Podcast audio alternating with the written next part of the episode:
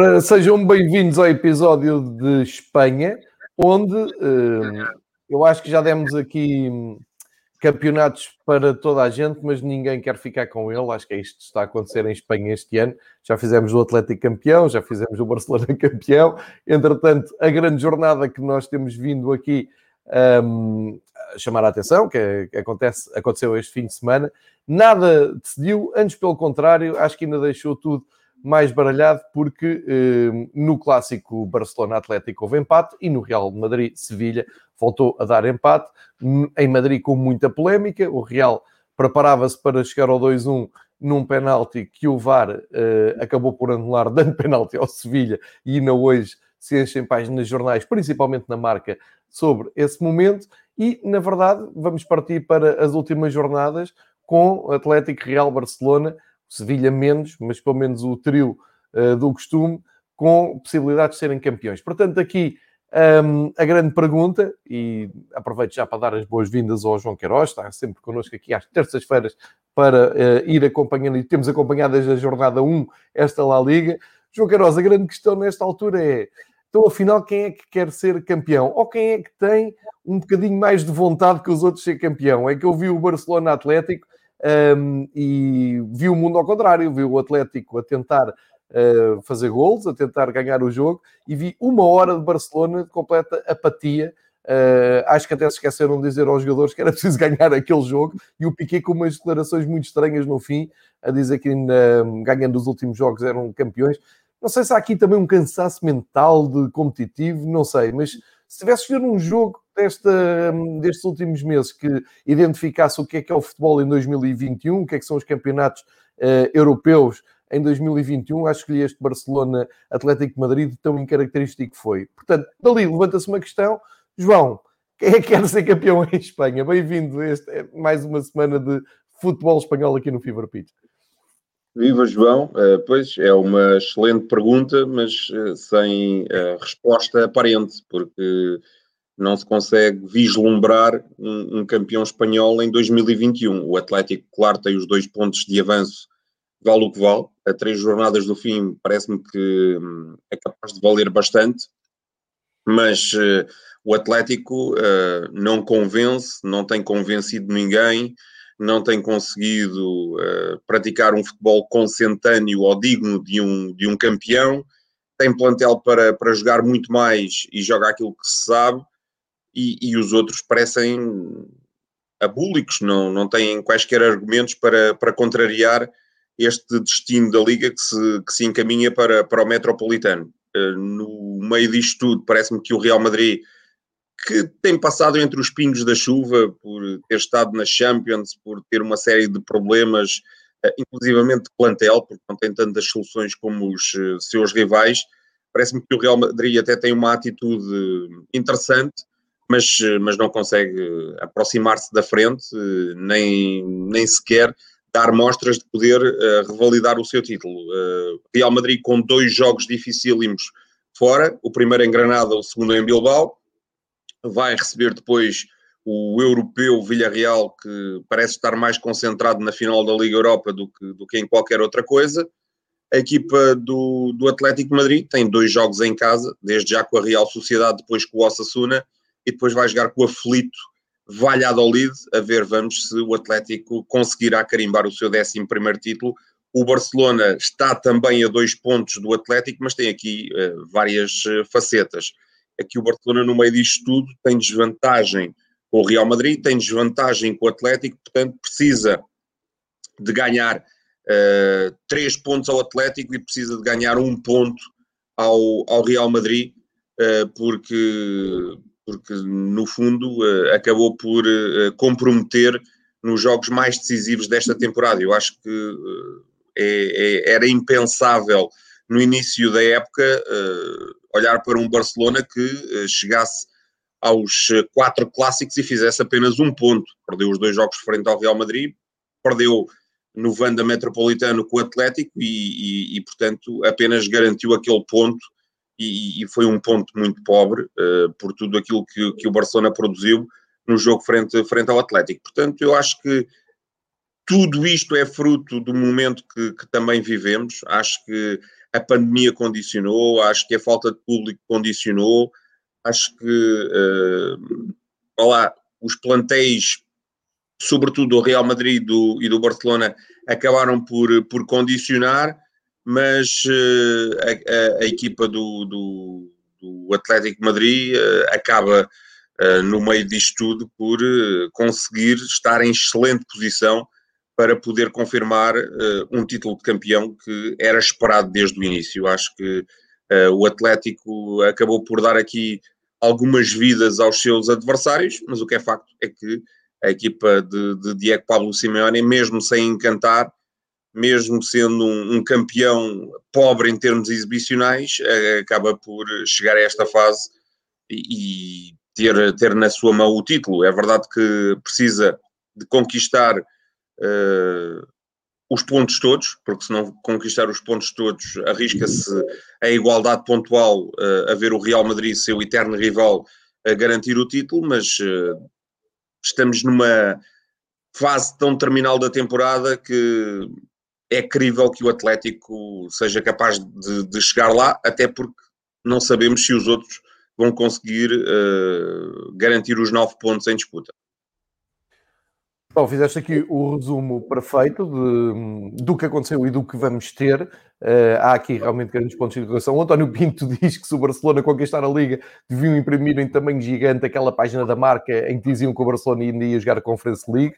Uh, mas, António, aqui o grande problema é que nós também já caímos aqui neste erro, eu e o João, já demos o título ao Atlético, já demos o título ao Real, já demos o título ao Barcelona. Eu acho que a época é tão atípica, as coisas estão a acontecer de uma forma tão imprevisível um, que há muito material aí para ser recuperado e para, no fim, uh, dar vingança. Eu acho que vai ser o campeão menos brilhante do, dos últimos anos, que é das últimas décadas em Espanha. Uh, a diferença pontual entre uh, as equipas topo e as equipas que estão para descer ou lutar para ficar um, acabam por ser das mais curtas em muitos anos, isso diz muito. Um, e isto explica-se, e João, queria, queria voltar, não, não de uma maneira exaustiva, mas um, só para tentarmos perceber também a tua opinião, aquele Barcelona Atlético Madrid, porque nós uh, fizemos aqui o lançamento do jogo na semana passada e dissemos que teoricamente seria um jogo em que o Atlético se ia fechar, que o, o Simeone ia jogar de uma forma muito confortável, sem bola, a tentar, uh, como se diz hoje em dia, ferir o Barcelona em contragolpe e essas coisas todas. E o jogo que tivemos foi absolutamente inesperado, ou seja, acho que a única coisa positiva dos primeiros 60 minutos que tivemos de Barcelona Atlético Madrid em Camp Nou foi o facto do Barcelona jogar com a camisola da próxima época, que é uma camisola original do Barcelona, com a risca azul, depois a, a ficar com a bandeira, com as cores da bandeira da Catalunha no fim. Foi uma curiosidade que tivemos deste fim de semana, mas foram 60 minutos em que o Barcelona esteve completamente ausente e à espera só que o Messi fizesse uh, alguma coisa, ia fazendo, é verdade, mas do outro lado estava o Black. Hum, achas. Hum, eu nem, nem vou entrar muito pelo componente da preparação, da tática, do sistema, da dinâmica, porque acho que isso é tudo ultrapassado pelo seguinte: achas que há ali uma, um esgotamento de um, da atitude competitiva, da maneira de, de, do, do, calendário pesadíssimo que temos tido este ano. Isso pode-se ter refletido nos jogadores do Barcelona que levaram o jogo de uma maneira absolutamente atípica. Quer dizer, não foi aquele Barcelona de ok, estamos em casa, recebemos o Atlético, vamos para cima deles, mesmo que. mesmo que aconteça o que aconteceu quando o Atlético foi lá campeão com um gol de pontapé de canto com a cabeçada do Godin, em que o Barcelona parece-me que na altura até tinha tido mais oportunidades. Portanto, a, a, pergunta que eu te faço é: há aqui uma falência de ideias competitivas, ou seja, um cansaço competitivo tal que leva o Barcelona a deixar correr uma hora de jogo uh, com fé no Messi assim, bem, o, o anão daqui um bocado vai lá à frente e resolve isto, porque não vi nada, não, não, e, e, e devo-te dizer que foi daqueles jogos que contribuíram para um, ah, um cansaço, um excesso, uma overdose de futebol que tu crias uma enorme expectativa e depois a maior parte dos jogos, eu diria que há 70, 80% dos jogos vi esta temporada acabam por se revelar uh, entediantes, tirando talvez aqueles jogos do Bayern com o PSG, que foram bons e um ou outro jogo a mais. Não sei, posso estar a ser muito negativista, muito pessimista, posso estar a ficar farto de futebol, mas este Barcelona Atlético Madrid merece um comentário teu, João. Olha, uh, em primeiro lugar, relativamente à camisola, ponho dúvidas que ela vá para a próxima época, porque o Barcelona já jogou duas vezes com ela e não ganha. E não correu bem, não é? a coisa não, não está a correr muito bem. Não, isto é em jeito de brincadeira. A, a camisola, até do meu ponto de vista, é, é, é, bonita, mas uh, foi a camisola que o Barcelona utilizou em Madrid frente ao Real, perdeu, e foi a camisola que o Barcelona utilizou agora frente ao Atlético e, e empatou. Uh, acho que, como adeptos de futebol, uh, estivemos sempre à espera que acontecesse ali qualquer coisa, não é? que, o, que o Barcelona. bem, é agora que o Barcelona vai entrar. Acho que houve um bocadinho aquela sensação no espírito dos adeptos de futebol sempre na expectativa de que acontecesse alguma coisa. O problema é que não aconteceu. E o que aconteceu foi sempre em sentido negativo para o Barcelona até determinada fase do jogo. Acho que o Atlético, uh, até o próprio Atlético se surpreendeu. Foi do género, bem, vocês não querem jogar, não querem assumir, então a gente troca aqui a bola e, e vamos para o pé da vossa área. pode ser que nos caia um golo aqui na, na, na sopa e as coisas fiquem muito mais facilitadas. E é verdade que, sem ter oportunidades estonteantes, o Atlético teve as melhores situações na, na, primeira parte. Acho que o Barcelona, em boa parte, demonstrou esse, esse cansaço, esse esgotamento. Uh, eu não compreendo a, a, a, aposta no Mingueza e o Kuman, ao intervalo, uh, retirou o Mingueza e colocou o Araújo. Acho que foi por ali que o Atlético acabou por conseguir criar boa parte das suas situações Acho que o Dest não se conseguiu projetar, acho que o Alba não se conseguiu projetar até boa parte do jogo. Uh, compreendo também a opção depois uh, pelo, pelo Sérgio Roberto no lugar do, do Serginho Dest. O Busquets lesionou-se e, e, acabou por condicionar uh, o futebol do Barcelona porque ele é importantíssimo na forma como equilibra a equipa e acabou por condicionar de várias formas, porque com a sua saída ao Dion que também deixou de aparecer na frente e, e, e apareceu ali na, na linha média a, a, fazer um papel que, que é o seu em boa parte contra, contra equipas, se calhar com um bloco mais baixo, em que o Diogo muitas das vezes até se disposiciona para, para ir à frente fazer o seu papel contra o Atlético Madrid foi um Diogo completamente apagado. O Pedri, que estamos a ver aqui na imagem de costas, nunca apareceu e não, não deu sequência às boas indicações que deixou durante toda a época.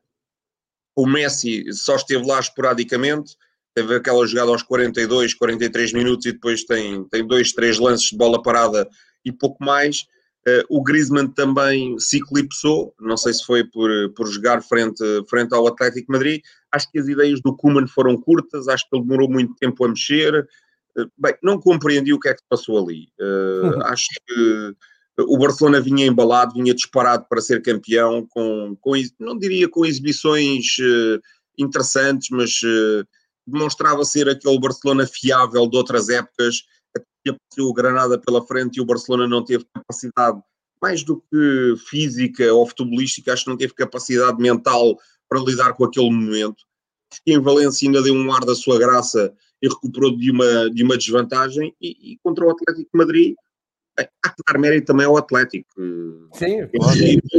E, e é bom da verdade, no mundo, para mim, é a equipa que melhor defende. Uh, pode-se gostar eh, pouco ou nada, mas uh, em termos uh, futebolísticos e em termos teóricos, não há equipa que defenda no mundo como o Atlético de Madrid. Agora, o Barcelona, uh, que todos nós nos habituámos a ver, encontra sempre soluções para trocar a bola até a exaustão, cansar o seu adversário e depois acelerar no último terço do terreno, com, com as mais-valias que tem, sobretudo o Lionel Messi, e encontrar espaço para marcar um gol. O Barcelona foi uma autêntica nulidade, nem, na, nem nessa meia hora final em que tivemos mais Barcelona, uh, quer o Dembélé, quer o Moriba, com as oportunidades que tiveram, o próprio Piquet, deslumbraram em termos de podermos uh, afirmar, bem, se aquela tivesse entrado, não houve ali aquela, nem sequer houve aquela para, para que possamos dizer que, que o Barcelona justificava mais do que este 0-0. Um, a, a, questão é, tu estavas a, dizer aquela reta final do, do Barcelona, eu estava-me a lembrar, a grande oportunidade do Barcelona, até na Eleven Sport, eu estava a ver com os comentários dos, do, do, do narrador e do comentador da portuguesa da Eleven Sport, até na Eleven Sport dizer o grande momento, pode ser aqui uh, o momento decisivo do campeonato, era um livre direto do Messi, ainda longe da baliza, eu sei que era o Messi, mas quer dizer, quando... Não, quando passou, não passou longe Não, não passou, não passou, é verdade. O Oblak, o Oblak também deu a ideia de controlar a bola toda, não é? Se ela vai, se ela vai um bocadinho mais dentro, o Oblak ia lá buscá-la. Também me parece. Mas quando tu reduzes ali uma, vá, 20 minutos de futebol do Barcelona a um livre, direto, com barreira, uh, com um grande momento do Coca deitado no chão e o, o Piquet perguntar o que é que estás a fazer. É muito, porque o, o, Messi é um bocado indiferente à, àquela posição da barreira, está tudo dito, quer dizer, não, foi, foi, foi uma grande ilusão, foi uma das grandes ilusões desta época, porque o Atlético até podia ter chegado lá e, e podia ter ganho, mas a verdade é que um, enfim, ficou. Vamos esperar que nos próximos dois jogos uh, haja algum espetáculo, porque realmente o que sobra em emoção falta em qualidade no futebol espanhol e nós temos-lo dito aqui até várias vezes. João, já agora um, vou-te pedir também um comentário àquilo que se viu em, em Madrid. Um, bem, nem tem comparação, o jogo foi bem melhor em Madrid. Um, e, e não ontem falava contigo sobre isto, a questão de não se pode apontar nada ao Real Madrid, porque o Real Madrid deu tudo, está, eh, é das equipas hum, em Espanha, se calhar a equipa em Espanha eh, mais condicionada eh, por causa de, de, lesões, por causa de, do Covid, foi até às meias finais da Liga dos Campeões. Eu sei que é o Real Madrid tem essa obrigação, mas a verdade é que o Zidane acaba por ter que fazer uma equipa com o Sevilha, também já cansada mentalmente, mas com a hipótese de chegar ao título. E parece-me que uh, o Real Madrid fez tudo o possível para ganhar. Agora, aqui o mérito é do Sevilha, da maneira como contrariou o Real e como aproveitou uh, as hipóteses que teve e o que o jogo lhe deu. E, e finalmente, até digo, o, o, um Real Madrid com uma enorme alma que ainda conseguiu inventar um gol mesmo no fim para o deixar ligado ao título, senão as coisas iam ter acabado uh, muito mal. Mas como é que viste este, o jogo de Madrid, o clássico de Madrid, João? Pois, acho que em termos de divertimento foi, foi muito mais interessante. A equipa do, do Real Madrid uh, entrou sabendo que uma vitória uh, a colocaria no, no, topo da classificação, entrou forte, há aquele gol anulado por, Sim, centímetros. centímetros do Odriozola, não é? É, é o tal golo que, que, só é anulado um, ehm, devido à, à, existência da nova tecnologia, não é? É, é um golo eh, de VAR, claramente, um gol para ser analisado pelo VAR. O Adriozola é, é engraçado porque, vendo a jogada toda no ângulo do fora de jogo, ele ainda tenta travar. Quando vê o movimento do jogador do Sevilha, ainda tenta é. travar. Deixou lá um pé. Aliás, a imagem parada é ele travado com o pé à Exatamente. frente a fazer de apoio. É incrível. Exatamente. E esse pé foi absolutamente decisivo, porque é esse pé que, que eh, impede o Real Madrid de sair na frente. E o Real Madrid andou sempre à procura do resultado porque pouco depois o Sevilha chega ao 1-0, num livro muito bem trabalhado. Uh, a equipa do Real Madrid na segunda parte entra forte. Acho que o Modric foi uma das figuras deste jogo. Uh, empurrou uh, a equipa do, do Sevilha para trás e, consequência, empurrou o Real Madrid para, para a frente. Acho que o Real Madrid chega com justiça ao empate e ali pensei, bem, uh, estamos a meio da segunda parte, o Real Madrid, uh, chegando aqui ao empate, vai, vai ter ainda uh, capacidade para, para ganhar o jogo. E depois há aquela rábula em torno dos, dos penaltis, não é? Penalti numa área, mas o penalti foi dado na outra área. É um bocadinho polémico, não é? E a questão tem sido uh, debatida em Espanha. acho que no fundo o Éder Militão comete grande penalidade se, se há ali uma série de, de ressaltos e se a bola pelo meio voltou a estar na posse dos jogadores do Sevilha, que é, que é outra das situações que aqui se coloca. Ou seja, não há, há um erro da equipa de arbitragem, mas uh, há o argumento de que o Sevilha voltou a ter a bola antes do Real Madrid partir para, para aquele contra-ataque. Uh, é, muito, é tudo muito duvidoso. Uh, aceito a decisão de, da equipa de, de, de arbitragem.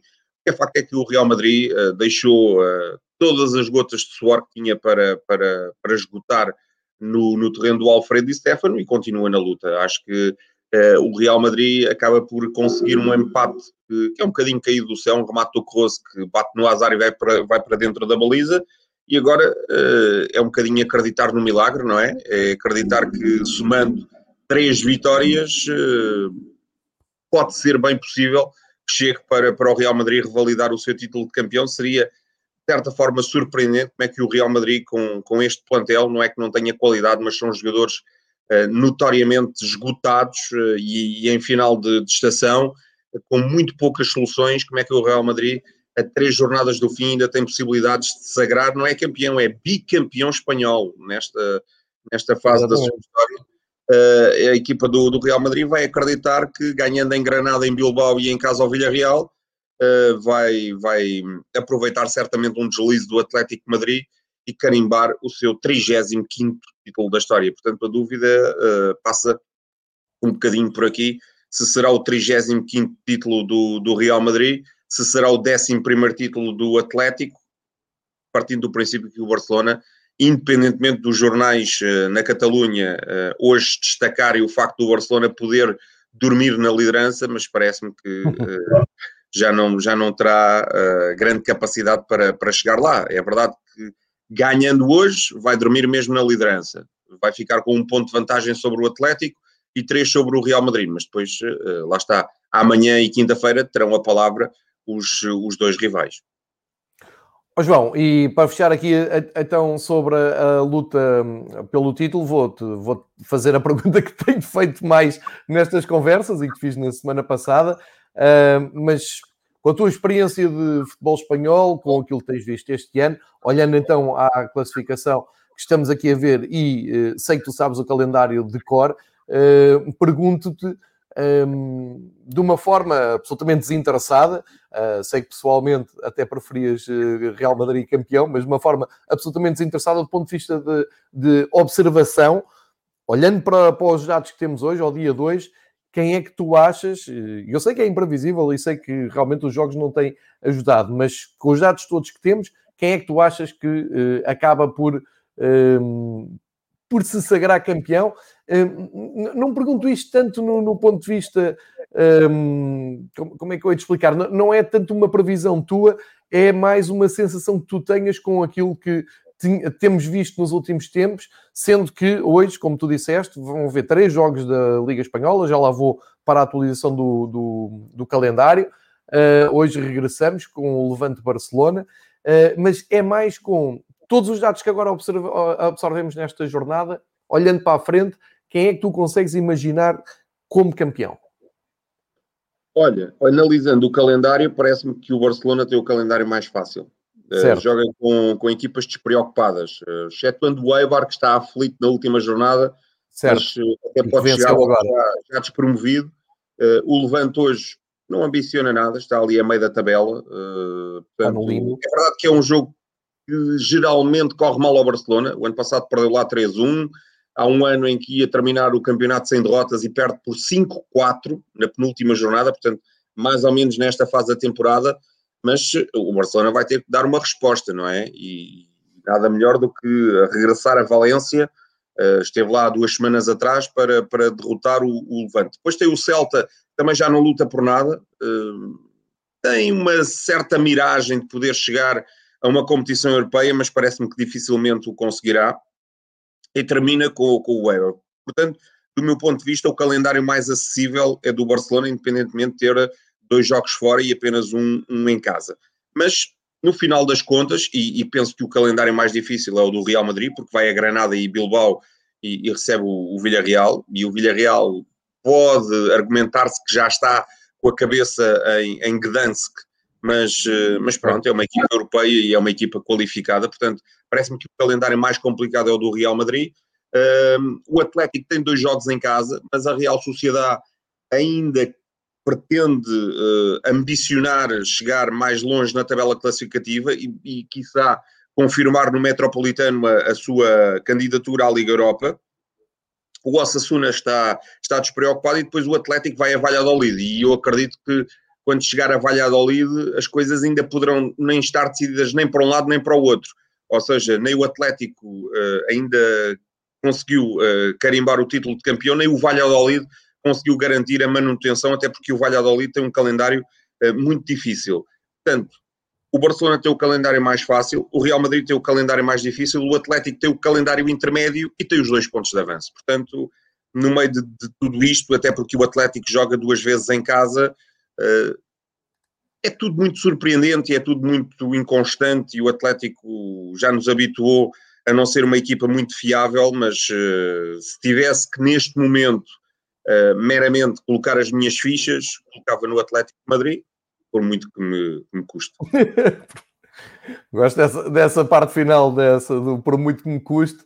Vamos e pensar... por muito que isto valha, João, porque estamos aqui a fazer uma análise claro. e já percebemos que isto é como uma batata, isto não vale nada porque claro. depois no jogo jogado isto é uma surpresa a cada jornada, não é?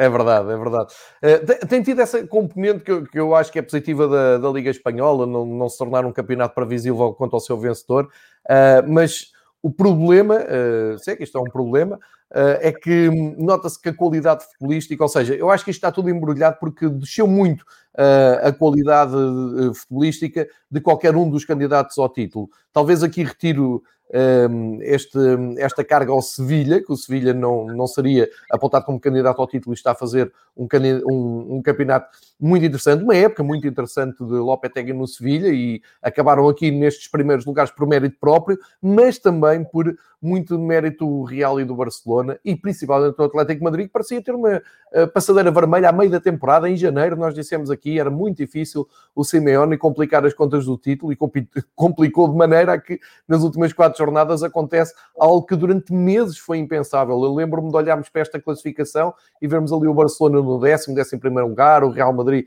muito distante. É verdade que contribui ao facto do calendário estar muito dispar em número de jogos, eh, mas quando as coisas começaram a acertar, parece que o Atlético Madrid se assustou com a chegada de Real Madrid, Barcelona e até do Sevilha, e por isso fica uh, tudo em aberto. Por um lado é bom, em termos emocionantes, de, de emoção, uh, todos vamos com certeza picar os jogos da Liga Espanhola esta semana e na, nas semanas que faltam para terminar a La Liga.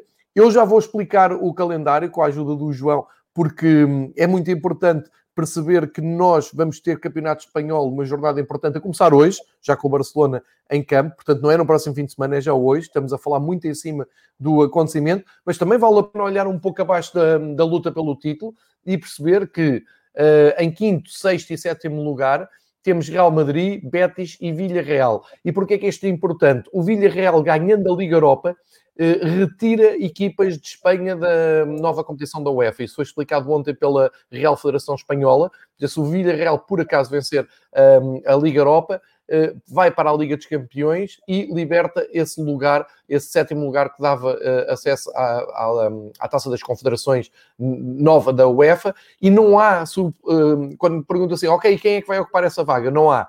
É uma vaga que fica eh, depois por preencher no quadro competitivo das equipas já apuradas. Portanto, aqui não tem influência com outros campeonatos. E seria a Espanha a não ter nenhuma equipa na nova prova da UEFA. Mas para isso vamos ter que esperar que Uh, saber como é que o Villarreal uh, sai dessa, dessa final da, da Liga Europa.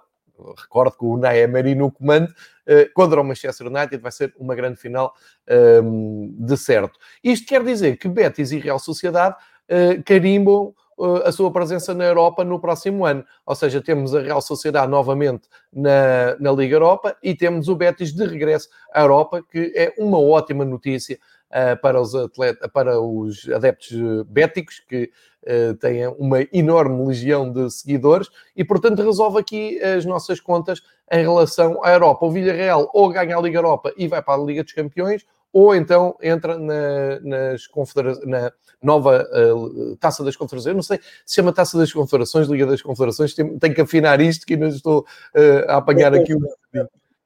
É que É a Conference Cup.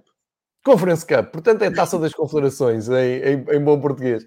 Uh, e portanto, Sevilha, Barcelona, Real Madrid e Atlético seguem na Liga dos Campeões, obviamente.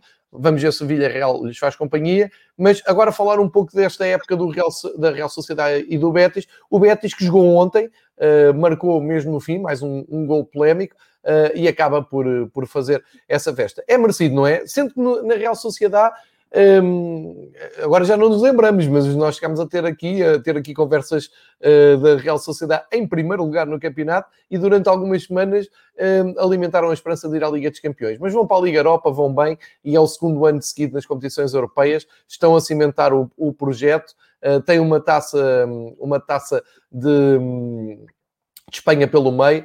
Uh, portanto, está a ser uma boa época para a Real Sociedade como para o Betis. Eh, a coisa para a Real Sociedade começou muito bem foi, foi decaindo, mas parece-me que à medida que a época foi decorrendo, parece-me que ao ir resolvendo algumas situações, e isso evidentemente prende-se com as eliminações da, da, da, taça deste ano e das competições europeias, a Real Sociedade foi novamente ganhando fogo e estabelece-se ali no quinto lugar. Parece-me que dificilmente vai, vai perder a possibilidade de jogar competições europeias uh, na, próxima, na próxima temporada. Uh, acho que não pode já mesmo matematicamente, porque uh, é verdade que ainda pode ser ultrapassada pelo, pelo Villarreal, mas uh, no mínimo jogará a tal Conference Cup, não é? Porque os, os 47 pontos do, do Celta já não dão para, para chegar a, até à Real Sociedade, portanto a Real Sociedade tem, tem tem aberto o caminho para, para poder jogar competições europeias, seja por via da Liga Europa, seja por via da tal Conference Cup, imaginando que o Villarreal ultrapassa a Real Sociedade e depois não consegue ganhar a Liga Europa, a Real Sociedade ainda poderá cair então no tal sétimo lugar de, de Conference Cup. Mas parece-me que é justo, acho que a Real Sociedade tem um plantel muito jovem, tem, tem ali muita matéria para fazer uma equipa que lhe dê estabilidade ao longo de, de várias temporadas e nós fomos falando destes, destes meninos, o, o Lenormand, uh, o Zubimendi, o Zubeldia, o Erzabal, uh, o Barranechea, o Isaac, independentemente de não ser, não ser espanhol, uh, acho que há aqui uh, o Remir na baliza, portanto há aqui bons motivos para, para a Real Sociedade acreditar que na próxima época continuará nos lugares cimeiros da, da tabela, se calhar com, com um plus é mais um ano de experiência destes, destes jogadores. O Betis reinventou-se. Uh, o Betis foi muito semelhante ao Betis das últimas duas épocas, com Kike Setien primeiro e depois na, na, época, na época seguinte com, com o treinador que, que, passou pelo espanhol, o Rubi, estavam aqui a faltar, uh, a cometer, a ser um Betis muito interessante do ponto de vista ofensivo, mas depois a cometer muitos erros defensivos. E o Betis no início da temporada foi um bocadinho esse Betis, mas o Manuel Pellegrini no, no meio de tudo isto conseguiu reequilibrar a equipa, é verdade que ainda tem ali eh, na diferença entre golos marcados e golos sofridos menos dois, é verdade que vinha de um ciclo de empates infernal eh, e ontem quase garantia o sétimo empate consecutivo, mas uh, o Betis ontem justificou. Uh, acho que foi a equipa mais no Benito Villamarim num, num derby andaluz frente, frente ao Granada. Se há atraso uh, de bola ao guarda-redes ou não, isso é, é, difícil de escrutinar. O árbitro avaliou que sim, e na sequência do livro o Betis chegou à vitória ao minuto 88, mas uh, acho que o Betis tem tudo para, para poder confirmar. Vamos ver se nesta jornada, com a visita do Betis eh, a Ipurua para defrontar o Eibar, se não teremos a confirmação do Betis europeu e a descida do, do Eibar, uh, não, não que seja uma descida matemática, mas uh, neste momento o Eibar, uh, e dado que cada vez o caminho é mais estreito, tem mesmo que pontuar, porque se, se perder a oportunidade em sua casa de somar pontos, vai ser muito complicado para a equipa de, de Mendilibar. Depois o Villarreal parece que já está um bocadinho desligado deste campeonato, está em poupanças para a final da Liga Europa.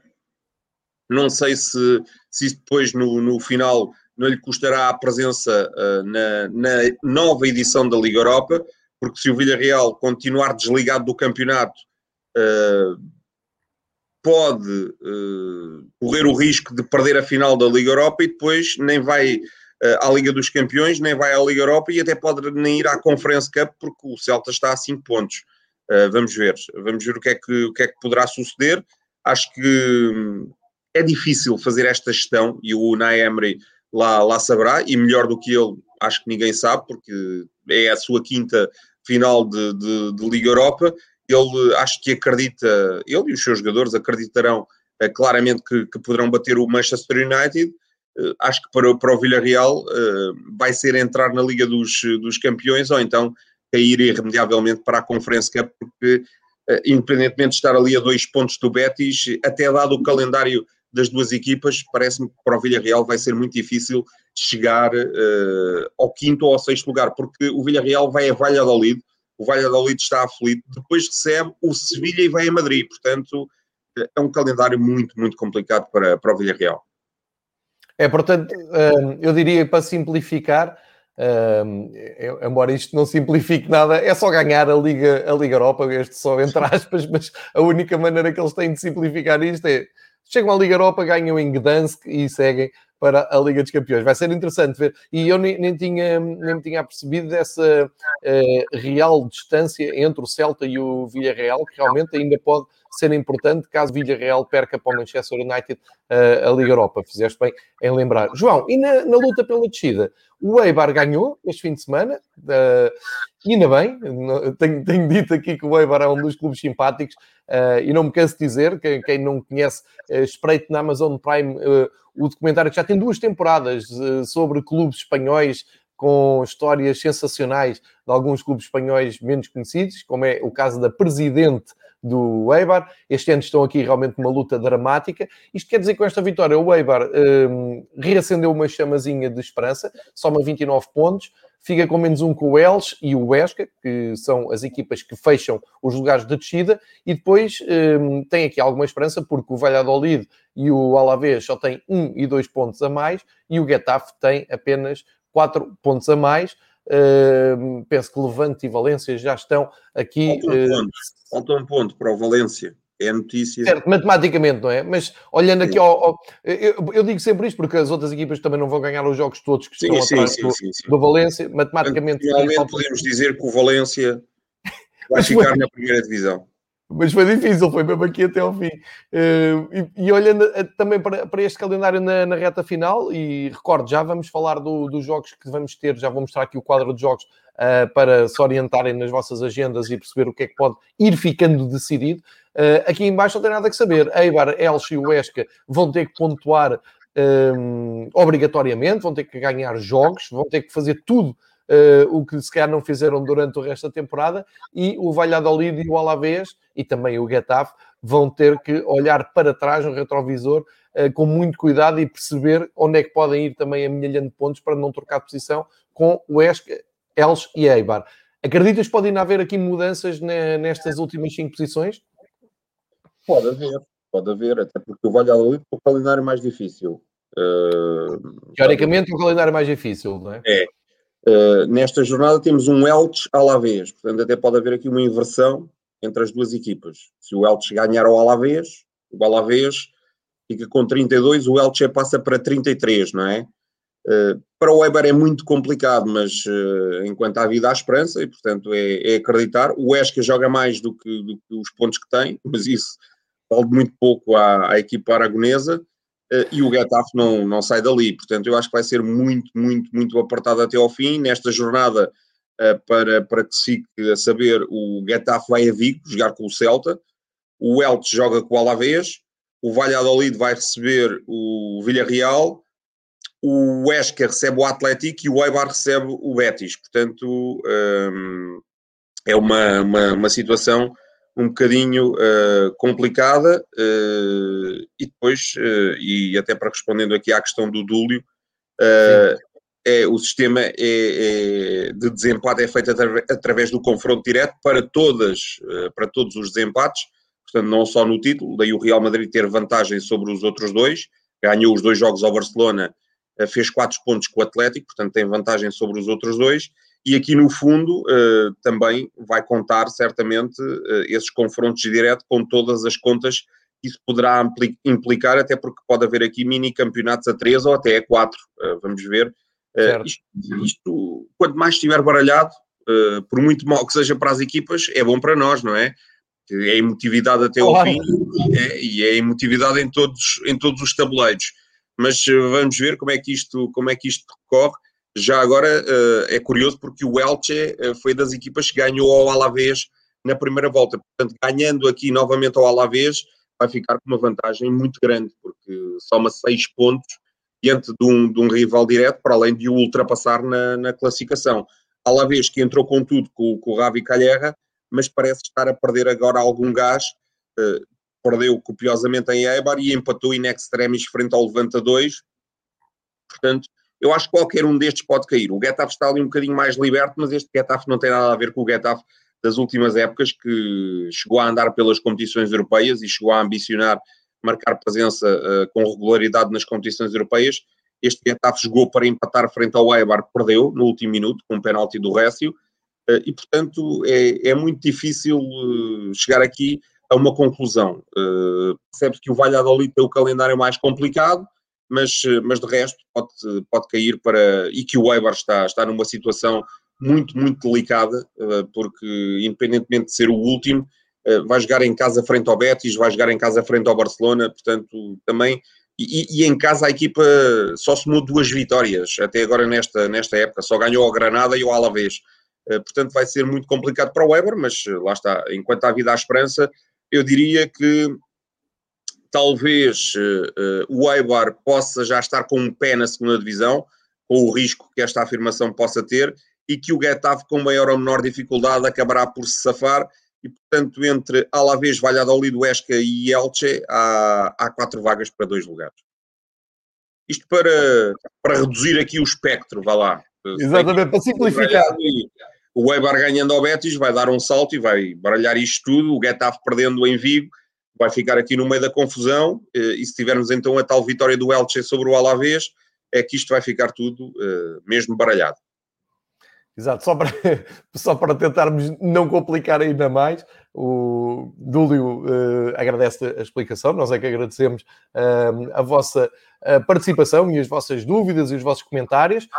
Um, então chegou agora a altura, João, eh, de partilhar aqui o programa das festas, que começa hoje.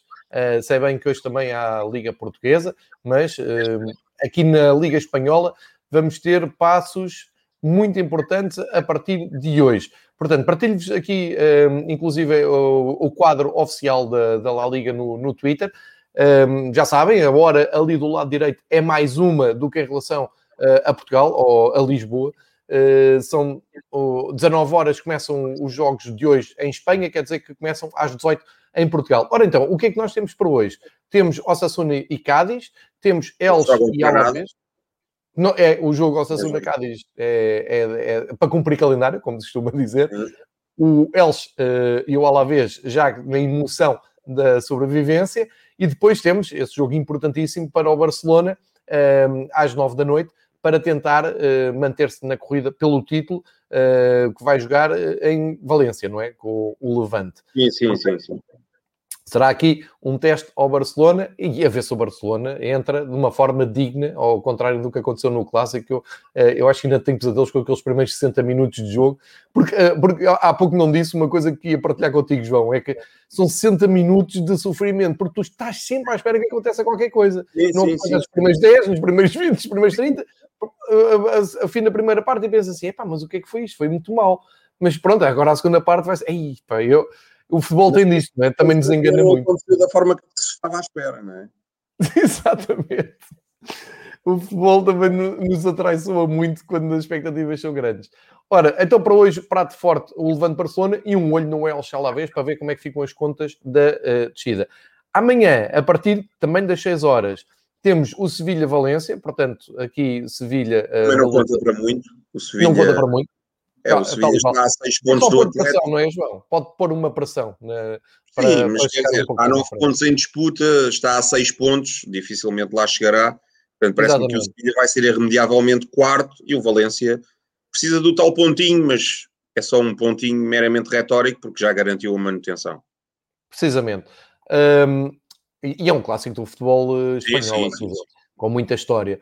Depois tens o, o Esca e o Atlético, o Esca na, na, tal luta. O Celta com o Getafe também não, não conta aqui para grande coisa, embora o Getafe uh, seja das equipas que, que, tu há pouco estavas a pôr, uh, que pode fazer aqui um pontinho, por exemplo, e resolver a sua situação. E depois temos esse grande Atlético Madrid-Real Sociedade, amanhã às 9 da noite.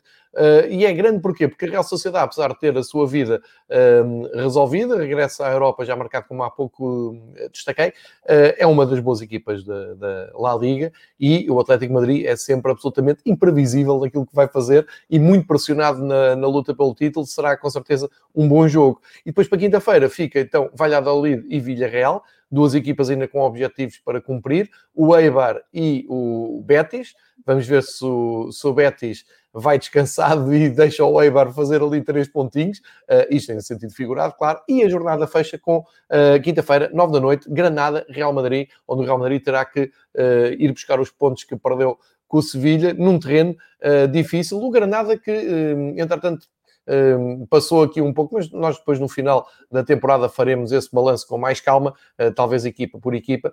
Uh, mas já agora dizer, o Granada uh, chega ao fim da ou à reta final deste campeonato em décimo lugar, mas fez uma ótima temporada. É preciso lembrar que o Granada é uma equipa que foi recentemente da segunda divisão e fez uma caminhada europeia fabulosa, portanto acho que ninguém leva a mal que o Granada esteja ali tranquilíssimo, 45 pontos, mesmo a meio da, da tabela. João, depois desta, desta jornada, e agora vou-me socorrer aqui de, de, outra cábula, só para perceber que isto acaba na quinta-feira, mas uh, depois no domingo temos. Jogos à mesma hora. Todos à mesma hora, é isto, às 5h30 confirmado. Às 17 horas e 30 minutos de Portugal. Portanto, está confirmado, não é erro aqui do, calendário. Não, não, não, não. não. Então, As duas últimas jornadas são à mesma hora, é a antiga. E bem, e bem, e bem, sim senhor. Devia ser assim em todo lado, não era? Para, para haver esta emoção. Então, pronto, depois destas jornadas passada, como acabei de detalhar, uh, apontem as vossas atenções para domingo às 5h30, uh, em Portugal é na Eleven Sports, uh, vai acontecer tudo ao mesmo tempo.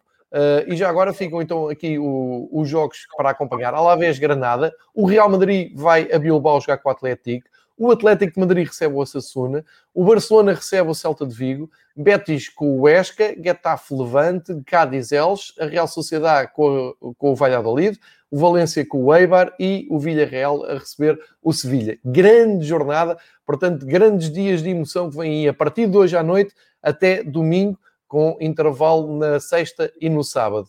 Uh, pode ficar aqui decidido já muita coisa, duvido que o título fique decidido, mas uh, pelo menos eu sei que tu concordas com isto, porque tu foste já dizendo e já fizeste até uma análise mais profunda nas conversas que tivemos no início da temporada. Há uma quebra de qualidade na, futebolística na La Liga, mas este ano devolveram-nos a emoção e, João, os próximos dias vão ser absolutamente alucinantes em futebol espanhol. Sim, e estas duas jornadas vão ser absolutamente fantásticas. E acho que, eh, em termos de, de, de futebol, não, não se quer mais, não é? Eh, perceber se o Barcelona se consegue reerguer dos últimos desaires em casa, é que é curioso, é que são, foram em Camp Nou, uh, portanto, uh, no Camp Nou perdeu com o Granada empatou com o Atlético de, de, de Madrid.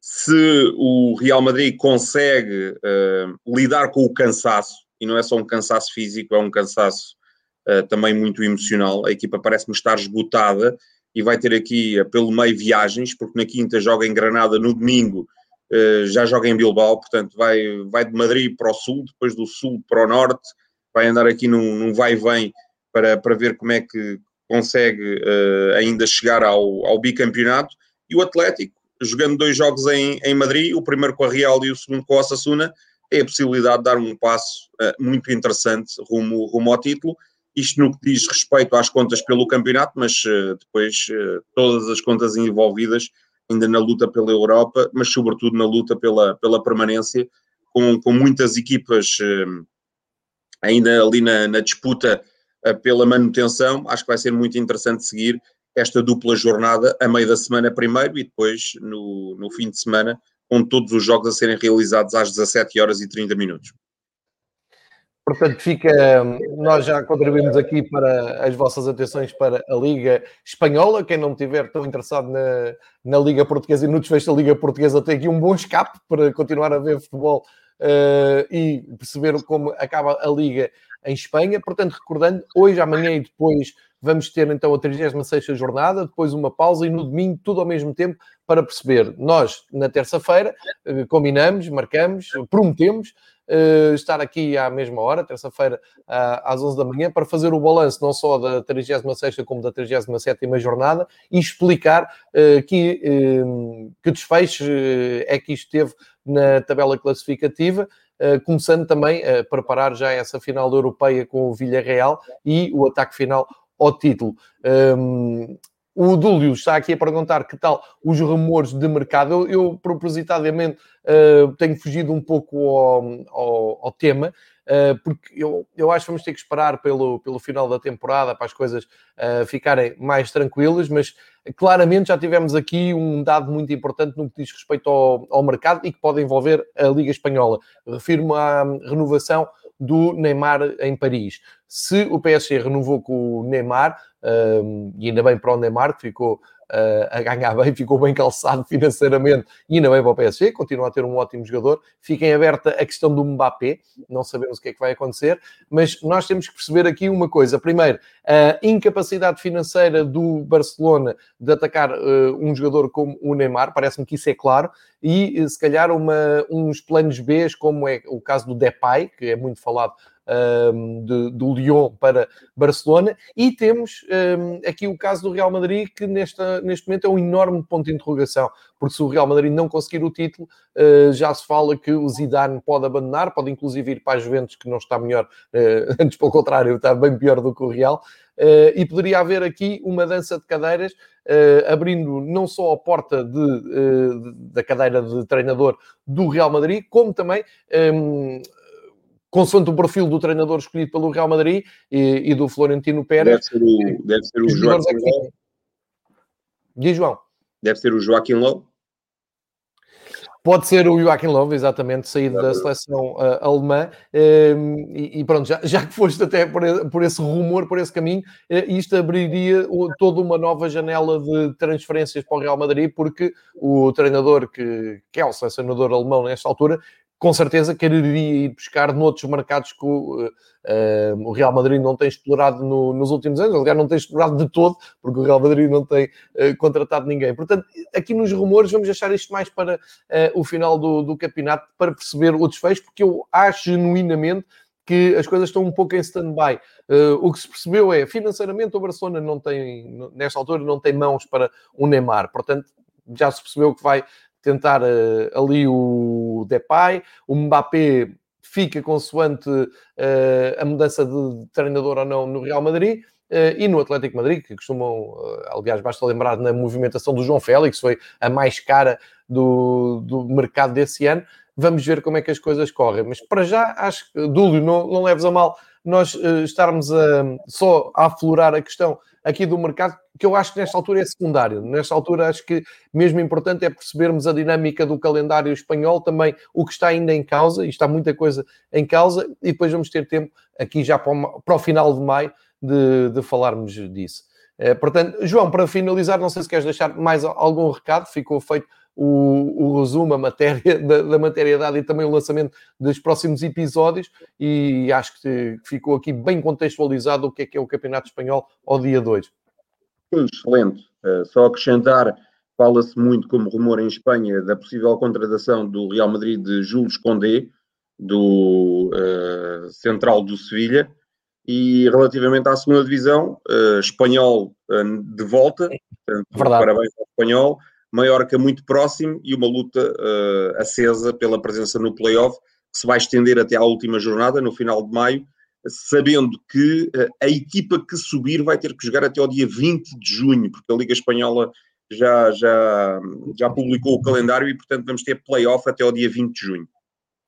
Espero que não tenham eh, eh, essa equipa que não tenha nenhum jogador no Euro, porque seria o, o craque da equipa e agora estava no Euro a representar a sua seleção, seria horrível. Mas à partida não vai acontecer. Mas seria incrível se isso acontecesse. Uh, o, o, o, calendário extenso e também muito povoado da, da, Liga Espanhola e um pouco por toda a Europa, eu acho que devia ser das coisas que mais devia preocupar os, os, todos os dirigentes, uh, o UEFA à cabeça, mas não me parece que, que a coisa uh, vá nesse sentido, mesmo porque a UEFA está a mostrar mais jogos para a Liga dos Campeões. Uh, a Liga das Nações aconteceu este ano sem razão absolutamente nenhuma, mas enfim, isso é para outros espaços. Fica aqui feito o episódio de Espanha, acho que foi muito esclarecedor, está feito o contexto, temos a matéria em dia. Não se esqueça, a partir de hoje temos Campeonato Espanhol, Barcelona o primeiro a entrar em campo e dois, oito dias estamos aqui para fazer o resumo das próximas duas jornadas e uh, tirar conclusões uh, e se calhar já decisões tomadas na, naquilo que é o campeonato. Uh, Resta-me agradecer ao João Queiroz, muito obrigado por mais uma ótima conversa de, de Espanha e marco uh, encontro contigo para de hoje a oito dias aqui, à mesma hora, no mesmo sítio, no Fever Pitch, para falar de Espanha. João, grande abraço e boa semana. Um abraço.